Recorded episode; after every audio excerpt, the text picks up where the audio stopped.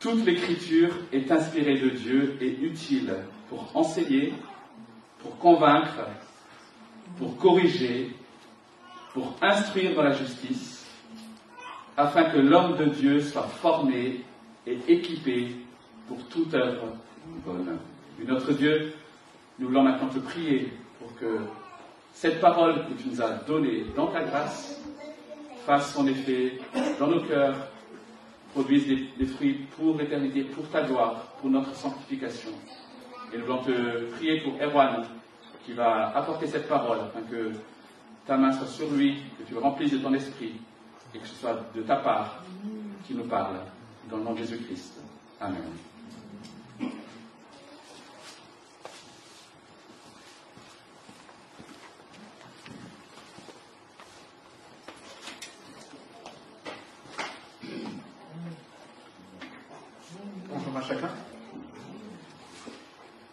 suis heureux euh, d'être parmi vous ce matin pour pouvoir euh, partager la, parole de Dieu et puis poursuivre notre, série de l'été sur, euh, sur les psaumes. Quelle importance accordez-vous aux souvenirs? Il peut peut-être s'agir de souvenirs ramenés de vos vacances de l'été. On a récemment déballé quelques cartons et ce que je dis c'est une litote et nous avons retrouvé euh, quelques petits pots hein, dans lesquels il y avait du sable ramené de nos vacances de Bretagne alors qu'on habitait à l'époque en Alsace. Et ça nous permettait de nous souvenir que la mer existait, que la Bretagne existait. Mais on peut aussi conserver un tas d'autres choses, peut-être euh, des meubles, des écrits, hein, différents objets pour nous permettre peut-être de nous rappeler de personnes qui ont compté dans nos vies. Si vous venez chez nous, on vient de remonter l'armoire qui appartenait à mon père. Et euh, plus que la valeur de l'armoire en elle-même, c'est le souvenir de mon père qui compte en fin compte. Et que l'on soit attaché ou non à ces objets, l'être humain a besoin de se souvenir les hommes veulent laisser une trace dans l'histoire. Ils ne veulent pas être oubliés. Ils érigent des monuments afin que l'on n'oublie pas, qu'on ne les oublie pas, ou qu'on n'oublie pas, en fin de compte, des moments importants de leur histoire, des moments importants de leur culture. Si vous allez au Cap de la Chèvre, par exemple, vous allez pouvoir voir un monument, un mémorial en souvenir de l'aéronautique navale pour se rappeler de ces, de ces euh, pilotes qui sont morts pendant la guerre en service. L'homme met en place des stèles, des écrits, des événements périodiques afin de ne pas oublier ce qui est important pour nous. Et si vous parcourez le récit biblique, vous voyez que tout au long de l'histoire, le peuple d'Israël a mis en place des moyens de se souvenir de ce que Dieu avait fait pour eux. Quels sont les monuments, les mémoriaux vers lesquels les enfants de Dieu sont appelés à tourner les yeux alors qu'ils se réunissent ensemble dimanche après dimanche. Dieu a-t-il mis en place des bornes? Demandé de faire ceci en mémoire de lui. A-t-il prescrit des lieux de souvenirs vers lesquels le chrétien doit poser le regard? Qui sont appelés à nourrir son enthousiasme alors qu'ils se rencontrent dimanche après dimanche. Et si vous êtes peut-être de passage parmi nous, vous êtes peut-être intrigué de se dire, mais pourquoi ces personnes, tous les dimanches, prennent le temps de se retrouver plutôt que de faire autre chose et de profiter de la vie? Et cette question est pertinente, parce qu'effectivement, il y a des raisons valables de se retrouver ensemble le dimanche matin pour célébrer notre Dieu. Le psaume que je vous invite à prendre ce matin, c'est le psaume 132. Il fait partie d'une collection de 15 psaumes, le psaume des montées. Et comme je l'avais rappelé lors de la prédication sur le psaume 122 à l'église Rennes Sud, il y a maintenant trois semaines, c'était des psaumes qui étaient lus à l'occasion des pèlerinages du peuple d'Israël quand ils se rendaient trois fois par an à Jérusalem pour célébrer Dieu comme Dieu leur avait demandé. Et on imagine ces foules de personnes qui se rassemblaient pour monter ensemble à la capitale célébrer Dieu, qui laissaient tout de côté toutes leurs occupations, leurs maisons, pour venir à Jérusalem. Et ce n'était pas forcément la porte à côté pour tout le monde. Et ce psaume faisait en quelque sorte partie, comme je l'avais expliqué, de la playlist des pèlerins qui se rendaient à Jérusalem pour se rappeler pourquoi ils se rendaient à Jérusalem pour célébrer leur Dieu. C'est en quelque sorte un peu les chants de Noël, je veux dire, que nous avons, nous, sur la période de l'Avent, pour nous rappeler, je veux dire, pourquoi nous allons célébrer Noël. Lisons ce psaume, psaume 122, 132.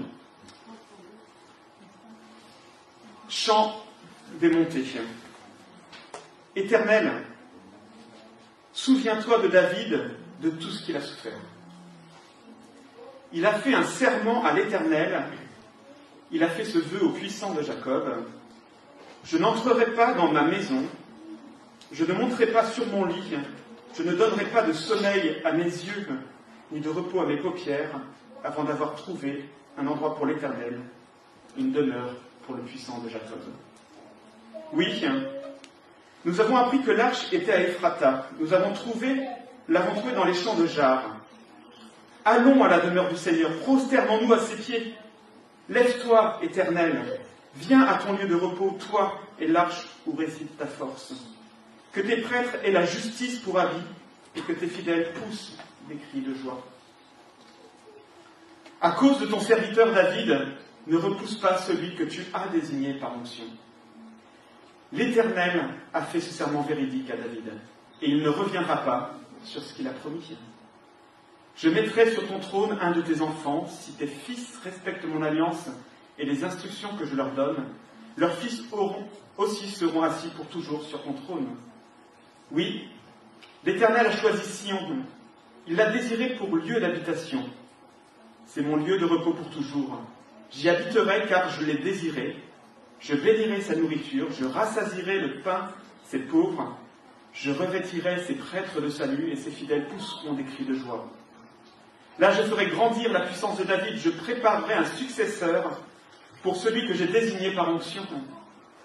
Je donnerai la honte pour vêtement à ses ennemis, tandis que sur son front brillera sa couronne. Jusqu'ici, la parole de Dieu. Si on regarde ce psaume, il est constitué en deux parties qui sont presque symétriques, qui sont à chaque fois introduites par un verset. Et le verset 1 à 9, on peut voir que le psalmiste demande à Dieu de se souvenir de l'engagement de David à l'égard de Dieu.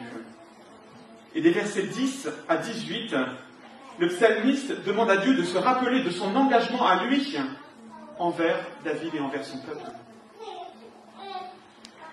Au travers de ce chant, de cette prière, le psalmiste invite le pèlerin qui se rend à la maison de Dieu à se souvenir de deux moments solennels, historiques, qui se sont déroulés non seulement dans la vie du roi David, mais aussi pour tout le peuple d'Israël, le roi étant le représentant du peuple. En fin de compte, il s'agit là d'un mémorial à deux sites qui sont érigés par nous, par le, pour nous, par le psalmiste. Et ce matin, quelque sorte, je serai le guide qui vous permettra d'observer et de considérer ces deux monuments qui sont devant nous ce matin. Nous les observerons l'un après l'autre et considérons en quoi, alors que nous sommes réunis ensemble ce matin pour notre pèlerinage dominical, pour célébrer Dieu, ils sont importants pour nous. Ce matin, au travers de cette visite, nous sommes appelés à nous souvenir de l'engagement que nous avons pris envers Dieu, alors qu'il a fait de nos vies sa demeure, son peuple, tout en considérant joyeusement l'engagement irrévocable, plein de grâce de Dieu envers nous, alors que nous sommes richement sauvés et bénis par Jésus-Christ. Je vous invite donc à, vous rendre sur ce, ce premier lieu sur ce premier monument, nous voici sur le premier site du mémorial. Que pouvons-nous observer. Qu'est-ce que le pèlerin, en fin de compte, pouvait se rappeler en observant cela? S'il devait compléter la phrase à la mémoire d'eux, comment complétait-il la phrase? Dans ces neuf premiers versets, l'appel au souvenir semble concerner un événement, ou en tout cas une série d'événements concernant le roi David, sa famille. Un serment, un vœu qu'il aurait fait à Dieu. Il est fait référence au désir ardent de David de construire une demeure pour Dieu. Il est fait référence à l'arche de l'alliance, à l'invitation faite à Dieu d'entrer dans son lieu de repos, le besoin pour les prêtres d'être revêtus de justice et la joie, mais aussi des lieux comme Ephrata, les champs de jarre. Pour nous, qui sommes plus de 2000 ans après Jésus-Christ, comment comprendre ces références? Nous qui n'avons peut-être pas forcément la culture, je vais dire, je vais dire historique, je vais dire, qui est nécessaire peut-être pour ça. Les commentateurs hésitent entre deux événements. La première, c'est la dédicace du temple. Le temple qui a été construit par le roi Salomon. Parce que les versets 8 à 10 sont cités dans 2 Chroniques 2, 41 à 42, quand le roi Salomon, alors qu'il prie au moment de la dédicace du temple, cite exactement ce passage-là. Et juste après cette prière, on voit que la gloire de Dieu se manifeste et rentre dans le temple. Vous pouvez lire ça dans 2 Chroniques 41-42. Pourtant, la référence à David, ici, elle est faite, et non pas à Salomon. Il est aussi question de la volonté de David de trouver une demeure. Il est mention de l'arche, et ces éléments font pencher d'autres commentateurs en faveur du transport de l'arche de l'Alliance à Jérusalem. Alors pour ceux qui ont une connaissance du récit biblique et de cette période d'Israël, vous me direz peut-être, mais l'arche n'a jamais été à Ephrata. Ephrata étant souvent considéré comme le nom de Bethléem. C'est vrai. Mais Ephrata est aussi le nom de famille de la femme de Caleb, le nom de la femme de Caleb, qui eut pour fils Hur, qui fut le bâtisseur, le père de Kiryat Yarim, la ville où était entreposée l'arche de l'Alliance, avant que David la transporte jusqu'à Jérusalem. Et Yar est en fin de compte le singulier de Yeharim, et donc Kiryat et Yeharim pourrait être traduit par la ville des bois, ou la ville bois. En 1 Chronique 2.50, on peut lire Voici les descendants de Caleb, Shobal, fils de Hur, le fils aîné d'Ephrata et le père de Kiryat Yarim. Et dans 1 Chronique 13.5, David rassembla tout Israël depuis le Sichor, le fleuve d'Égypte, jusqu'à l'entrée de Hamath, pour faire venir de Kiryat Yarim l'arche de Dieu. Tout le peuple de Dieu était présent, rassemblé, et ces données généalogiques historiques qui sont si lointaines pour nous hein, et inconnues peut-être pour la plupart des lecteurs d'aujourd'hui, étaient tout à fait claires pour le psalmiste et pour le pèlerin qui se rendait au temple. De plus, il ne serait pas surprenant que lors de la dédicace du temple, des morceaux d'un psaume aient été utilisés, je veux dire, pour introduire, ce moment solennel, sachant qu'en fin de compte, le moment de la dédicace est l'aboutissement, en fin de tout un processus, processus qui a commencé avec la prise en compte de l'arche pour la conduire à Jérusalem, jusqu'à la construction du temple et au moment de la dédicace. C'est un peu hein, comme quand on pense au moment de l'armistice, ce jour-là, hein, le 11 novembre, il s'agit du jour de la signature effective, de la paix. Mais en fin de compte, quand on pense à ce jour-là, on pense en fin de compte à tout ce processus de paix qui a mis fin à la guerre, et non pas seulement au moment de la signature.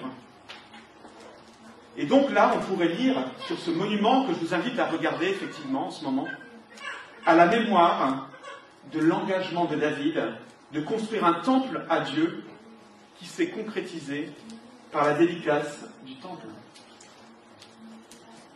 Ainsi, le psalmiste, par ce psaume, encourage le pèlerin à se souvenir du vœu que David a fait de construire un temple à Dieu,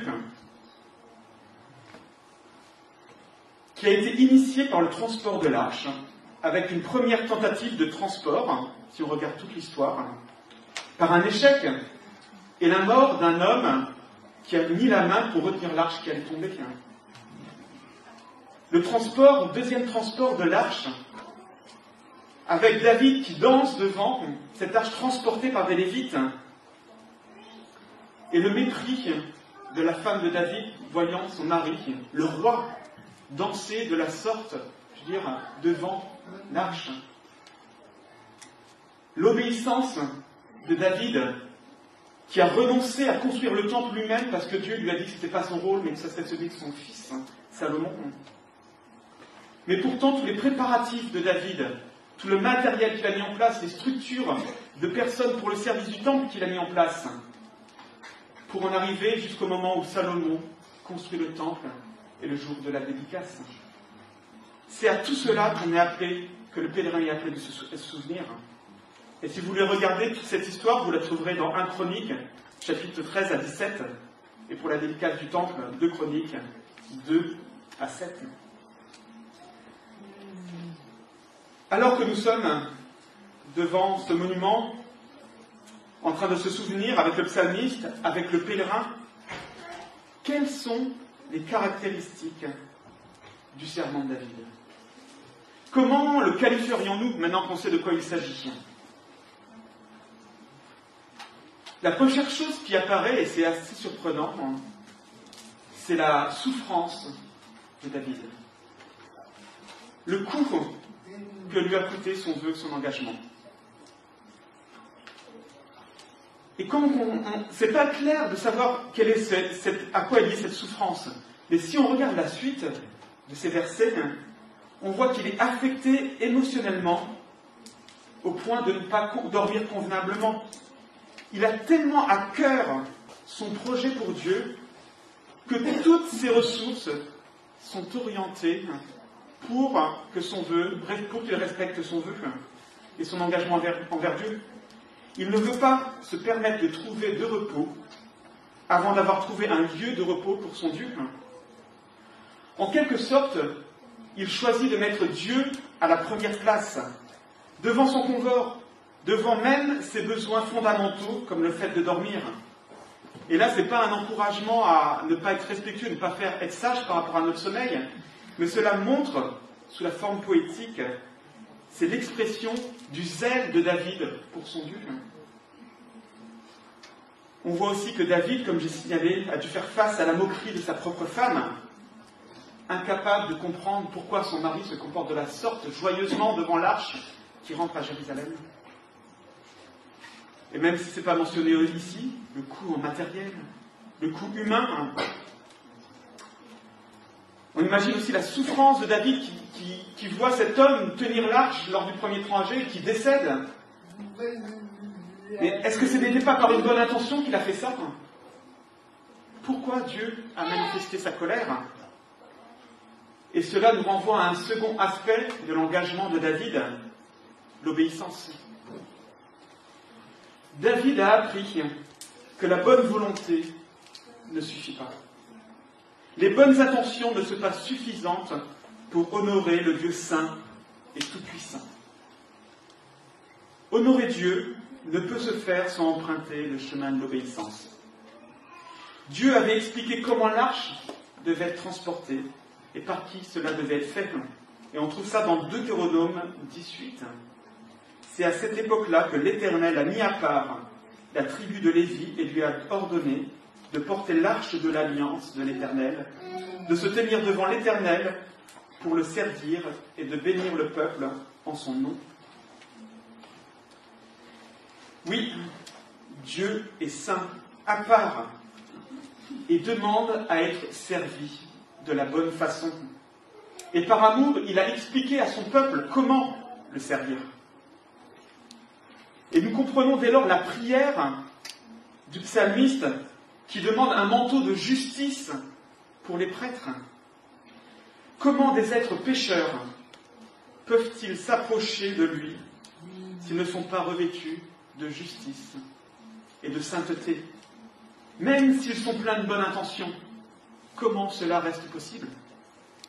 Et qui d'autre que Dieu lui-même peut pourvoir à sa sainteté? Et on comprend le psalmiste qui crie, qui prie à Dieu, revêt tes prêtres de sainteté. Et la joie qui en découle de penser à ce manteau de sainteté qui est posé sur les prêtres.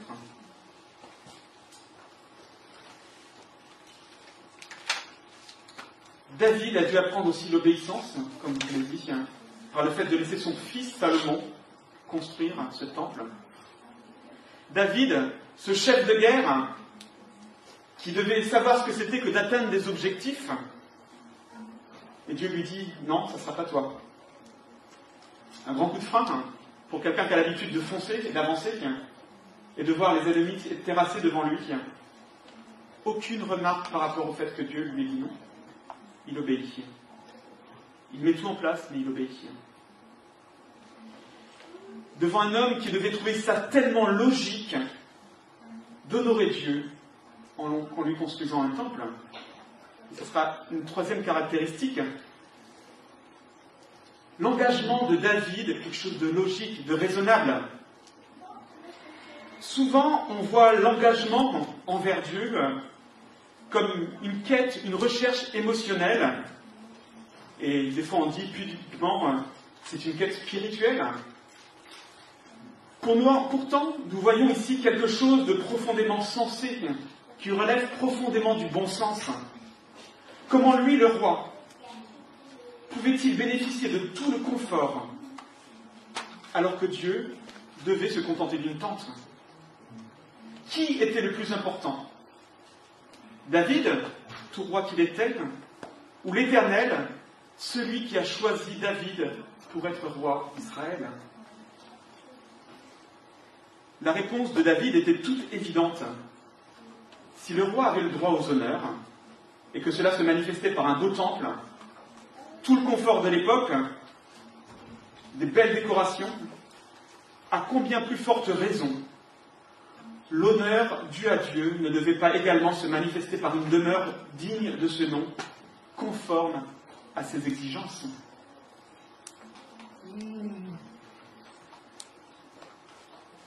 Les amis, alors que nous sommes en train d'admirer ce, ce premier monument, Imaginons le pèlerin en marche, ou en plein préparatif, sur le trajet vers la capitale.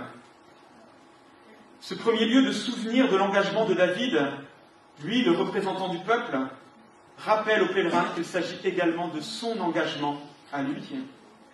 L'engagement de David, ce qui le caractérise, passait et repassait dans sa mémoire alors qu'il entendait et réentendait ce psaume.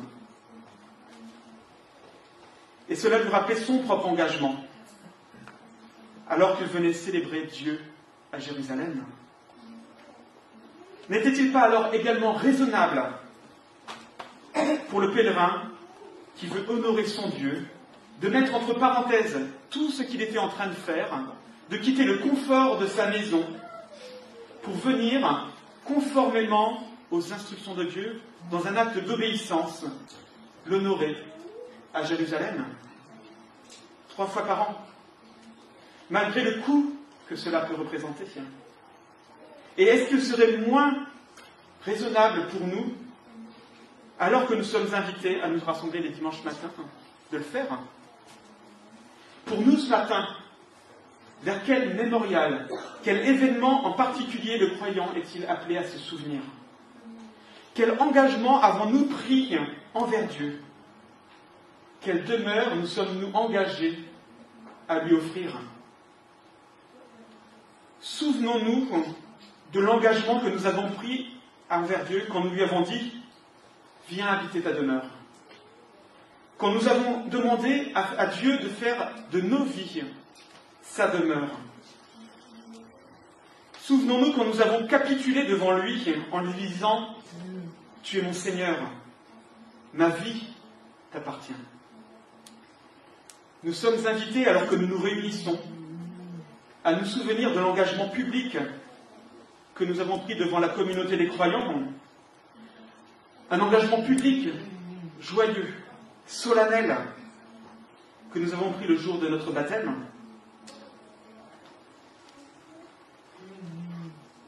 C'est ce monument qui a été érigé dans nos vies, comme un mémorial pour proclamer à nos amis, à nos familles, notre engagement envers Dieu et pourquoi nous l'avons fait. Et, proclamer que cet engagement est logique, que c'est normal, quelque part, devant un Dieu saint qui nous a créés pour être en relation avec lui, de nous abandonner à lui et qu'il vienne restaurer la relation perdue. C'est quelque chose de profondément logique et nous devons nous en rappeler. Cet engagement que nous avons pris à lui obéir quand nous l'avons appelé pour la première fois Seigneur. Un engagement à nous approcher de lui au travers du chemin que Dieu lui-même a mis en place pour nous approcher de lui. Ce chemin qui s'appelle Jésus-Christ. Un engagement qui nous a peut-être valu des questions de la part de notre entourage, de nos amis et peut-être même des moqueries aussi. Alors que nous avons proclamé avec enthousiasme et avec joie que nous étions morts au péché, mais vivants pour Dieu et revêtus de la justice de Christ. Alors que nous sommes réunis ensemble ce matin, chers amis, devant ce monument du baptême, à la mémoire de notre engagement devant Dieu, prenons une minute de silence devant ce souvenir de notre engagement Peut-être pouvons-nous renouveler pendant cette minute notre engagement justement devant Dieu. Se rappeler, lui redire, tu es mon Dieu, ma vie t'appartient, et avec ton aide, je m'engage à vivre une vie qui t'honore. Rappelons-nous aussi la joie que nous avions ce jour-là. Et si vous n'avez pas encore pris cet engagement envers Dieu, ça peut être aussi le moment d'y réfléchir, ou pourquoi pas de le faire. Je vous invite à un moment de silence.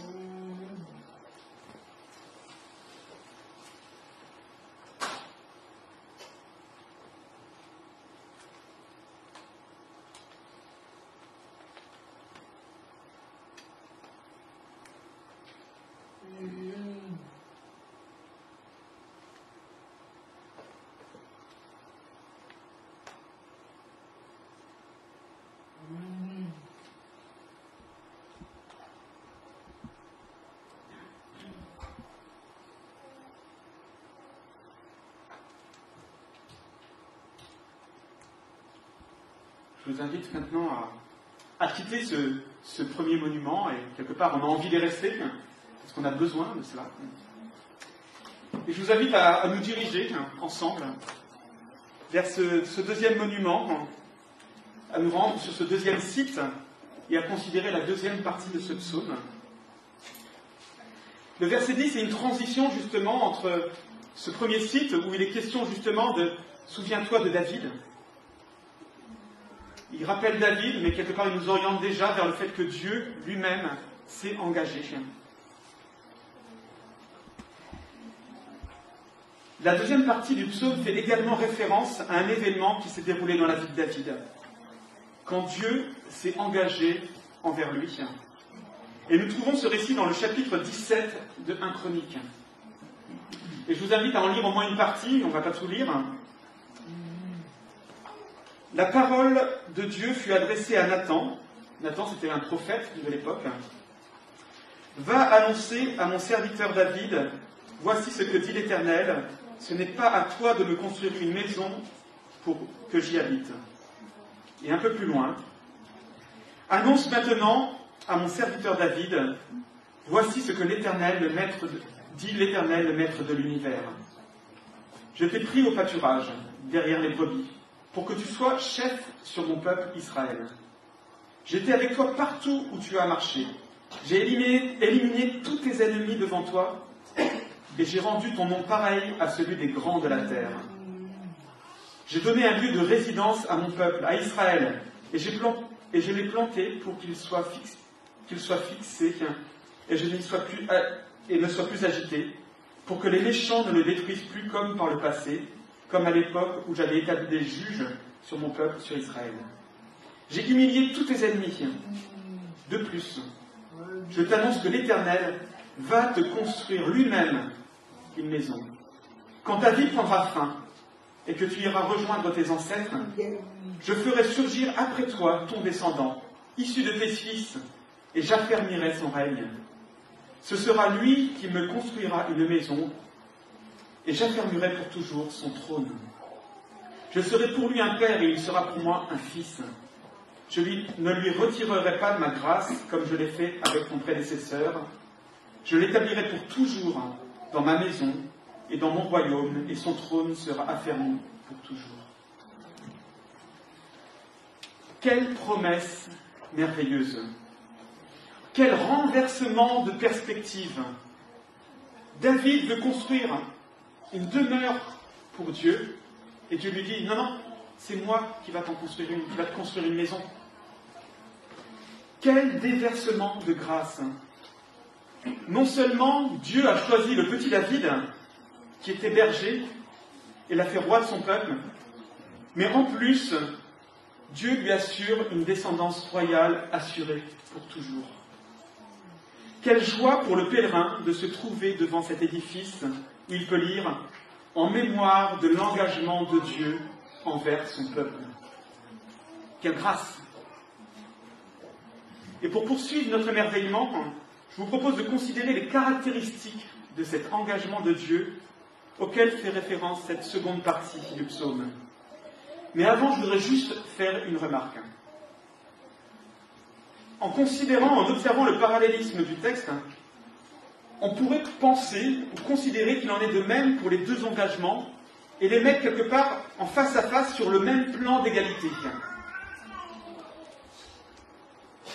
Sans considérer les personnes qui font cet engagement. Mais justement parce que ce sont des personnes différentes et de nature différente qui prennent cet engagement, ce serait une erreur de le faire comme ça. D'un côté, il s'agit d'un homme qui prend l'engagement. Un homme qui a l'air bien sympathique, qui a l'air chouette, mais imparfait, limité, mortel, enclin à la jalousie, à la convoitise, à l'égoïsme. Et de l'autre côté, qui avons-nous Le Dieu Tout-Puissant, Créateur de toutes choses, l'Éternel, transcendant, qui est en dehors, au-delà du temps et de l'espace, qui est le Créateur de toutes choses et de David. Comment serait-il possible de donner la même valeur à ces deux engagements et de les mettre exactement sur le même plan? Est-ce que ce serait juste? Je ne pense pas.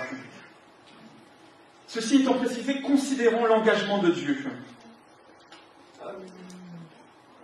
C'est un monument grandiose que nous avons devant nous. Si l'engagement de David, qu'on a vu tout à l'heure, était tout à fait raisonnable et censé, quelque part, normal, celui d'une créature envers son créateur, celui de Dieu est complètement immérité.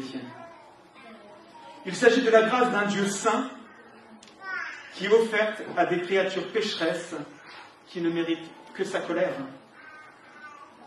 Dieu vient chercher David dans les pâturages.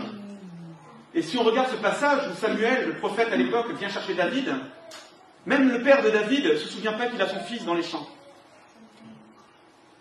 Cet David, qui est le dernier des enfants,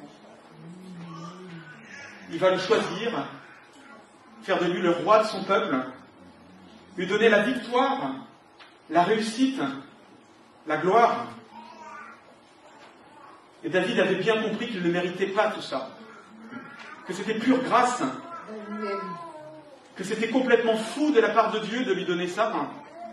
Et dans le psaume 8, il dit Quand je contemple le ciel, les œuvres de tes mains, la lune, les étoiles que tu as placées, je dis Mais qu'est-ce que l'homme pour que tu penses, souviennes de lui, et le Fils de l'homme pour que tu prennes soin de lui? Et nous sommes là face à un monument qui rappelle quelque part la folie de Dieu de faire grâce à des hommes et des femmes qui sont si pécheurs et si éloignés des exigences de sainteté qu'ils ont le droit d'attendre. Une autre caractéristique, c'est que Dieu est à l'initiative. Nous pouvons lire J'y habiterai car je l'ai désiré. L'engagement de Dieu, là, il n'est pas lié à un quelconque mérite de la part de David. Et on pourrait avoir tendance à le croire quand le psalmiste fait mention de David pour rappeler l'engagement de Dieu. Mais là, il est dit qu'il y habitera seulement parce que Dieu l'a désiré. Dès le début, le psalmiste exprime que Dieu ne peut revenir sur son engagement. Le choix de Dieu est un choix pour toujours. Et on voit là un des aspects justement de l'asymétrie entre l'engagement de Dieu et celui de David. C'est en fait parce que Dieu, le premier, s'est engagé envers son peuple, envers David. C'est ça qui rend possible l'engagement de David. C'est parce qu'il est venu chercher David dans les pâturages que David peut s'engager à son tour envers son Dieu. C'est dans le cadre de cette alliance que David, ses descendants, sont appelés à obéir à Dieu pour jouir pleinement des bienfaits, des promesses que Dieu leur accorde. C'est bien Dieu qui est à l'initiative, mes amis. Et c'est pour ça que nous sommes appelés à lui obéir. Et Dieu, quant à lui, n'est redevable de rien. Nous sommes redevables, je veux dire, Dieu ne nous doit rien. Et nous avons cette tension-là entre la grâce manifestée d'à Dieu, quelque part inconditionnelle, et notre appel à l'obéissance. Et la grâce de Dieu nous appelle à obéir à Dieu. Et pourtant, Dieu n'est pas contraint par le fait que les hommes respectent leur engagement. Je ne lui retirerai pas ma grâce comme je l'ai fait avec ton prédécesseur. Je l'établirai pour toujours dans ma maison et dans mon royaume, et son trône sera affermi pour toujours. Et l'histoire d'Israël nous montre un peuple qui s'est montré rebelle, qui a dû en subir les conséquences, et pour autant, Dieu a continué de garder un reste pour que sa promesse, son engagement, se réalise. Une autre chose qui caractérise cet engagement de Dieu, c'est l'abondance de bénédictions. Si on regarde ce que dit le psalmiste, Dieu promet de bénir, de pourvoir aux besoins des pauvres, il promet de donner le salut aux prêtres, il promet d'accorder la joie à son peuple, une grâce éternelle. Quelle abondance de bénédictions si on met en parallèle les coûts qu'on a mentionnés tout à l'heure concernant l'engagement de David. Quel déversement de bénédictions de la part de Dieu. Nous sommes ici devant un immense monument qui nous invite à nous rappeler l'engagement de Dieu pour son peuple. Et alors que dans ces préparatifs ou en chemin, le pèlerin pouvait avoir, pouvait se considérer cet engagement, l'engagement de Dieu à l'égard de son roi, à l'égard de son peuple, à son égard, il pouvait s'écrier Quelle grâce Je ne comprends pas pourquoi tu as choisi de nous faire grâce, nous ton peuple Israël. Ça me dépasse que tu aies fait de nous ton peuple et que tu aies choisi de résider parmi nous. Et venir honorer un tel Seigneur à Jérusalem trois fois par an, alors n'est-il pas la moindre des choses? Au-delà même de tous mes engagements personnels à ton égard. Et pour nous ce matin, n'est-il pas la moindre des choses aussi de nous rassembler et de nous souvenir ensemble dimanche après dimanche, de ce merveilleux engagement de Dieu en notre faveur?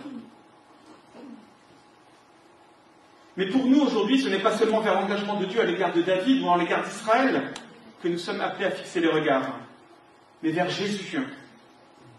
Il est le descendant de David qui siège glorieusement en Seigneur à la droite du Père et qui règne pour toujours sur son Église. Il est celui vers qui pointe cette promesse de Dieu que Dieu fait à David quand il lui dit qu'il y aura toujours un représentant de sa famille sur le trône. En 1 Pierre 2, versets 4 et 5, on peut lire Approchez-vous de lui, pierre vivante, rejetée par les humains, certes, mais choisie et précieuse aux yeux de Dieu. Vous-même, comme des pierres vivantes, construisez-vous pour former une maison spirituelle, un sacerdoce royal, afin d'offrir des sacrifices spirituels agréés par Dieu, agréés de Dieu par Jésus-Christ. Christ est celui par lequel Dieu vient faire sa demeure, mais il est aussi celui qui construit son Église. Et si nous sommes réunis ensemble ce matin, c'est par lui et c'est pour lui. Considérons et souvenons-nous de l'œuvre que Jésus qui a permis que nous soyons sa demeure. Et non pas parce que nous y avons travaillé, mais parce qu'il a tout accompli. Et c'est ce que nous avons chanté, c'est ce que nous sommes rappelés tout à l'heure au moment de la louange. Et c'est ce que nous faisons régulièrement, dimanche après dimanche, quand nous prenons aussi, en tout cas pas tous les dimanches, mais quand nous prenons la Sainte Seine, quand nous prenons le pain et le vin pour nous rappeler cet engagement, conformément à ce qu'il nous a demandé. Faites ceci en mémoire de moi, quand nous prenons le pain et le vin, pour nous rappeler ce que Jésus a accompli à la croix. Souvenons-nous alors de la folie de la croix. Alors que nous étions ses ennemis, Dieu a envoyé son Fils Jésus pour partager notre humanité, porter le prix de notre péché, pour que nous puissions être revêtus de la justice de Dieu, du salut accordé par Christ. Et comme Dominique Angers le souligne dans un post récent que j'ai lu, parce que Jésus s'est crié Mon Dieu, mon Dieu, pourquoi m'as-tu abandonné Nous pouvons crier Mon Dieu, mon Dieu, pourquoi m'as-tu accepté? Nous sommes dans la joie, bien qu'on peut être encore attristé par différentes situations ou épreuves, car notre espérance repose sur ce que Christ a accompli pour nous, et que ses bénédictions sont certaines. Nous avons la certitude par Jésus, parce que son engagement est certain, d'avoir accès à la présence du Père pour l'éternité. En Christ, nous qui sommes pauvres, nous sommes rassasiés, consolés.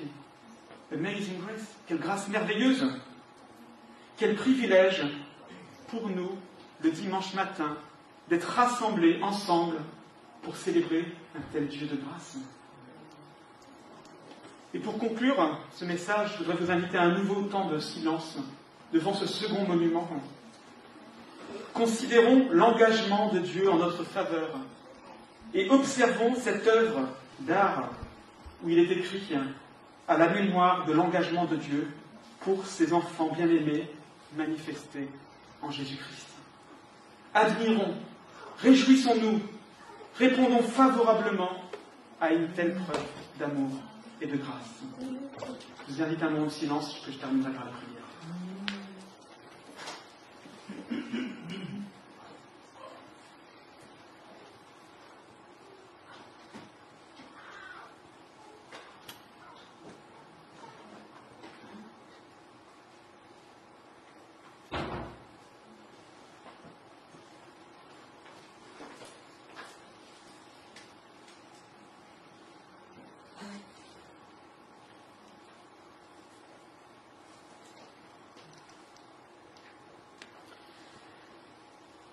Oui, Père, quel privilège pour nous ce matin hein, de te voir hein, toi, hein, nous guider au travers de ta parole vers l'émerveillement, en considérant hein, ta grâce imméritée en notre faveur, et en nous rappelant euh, l'engagement que tu nous as permis de prendre envers toi, Seigneur.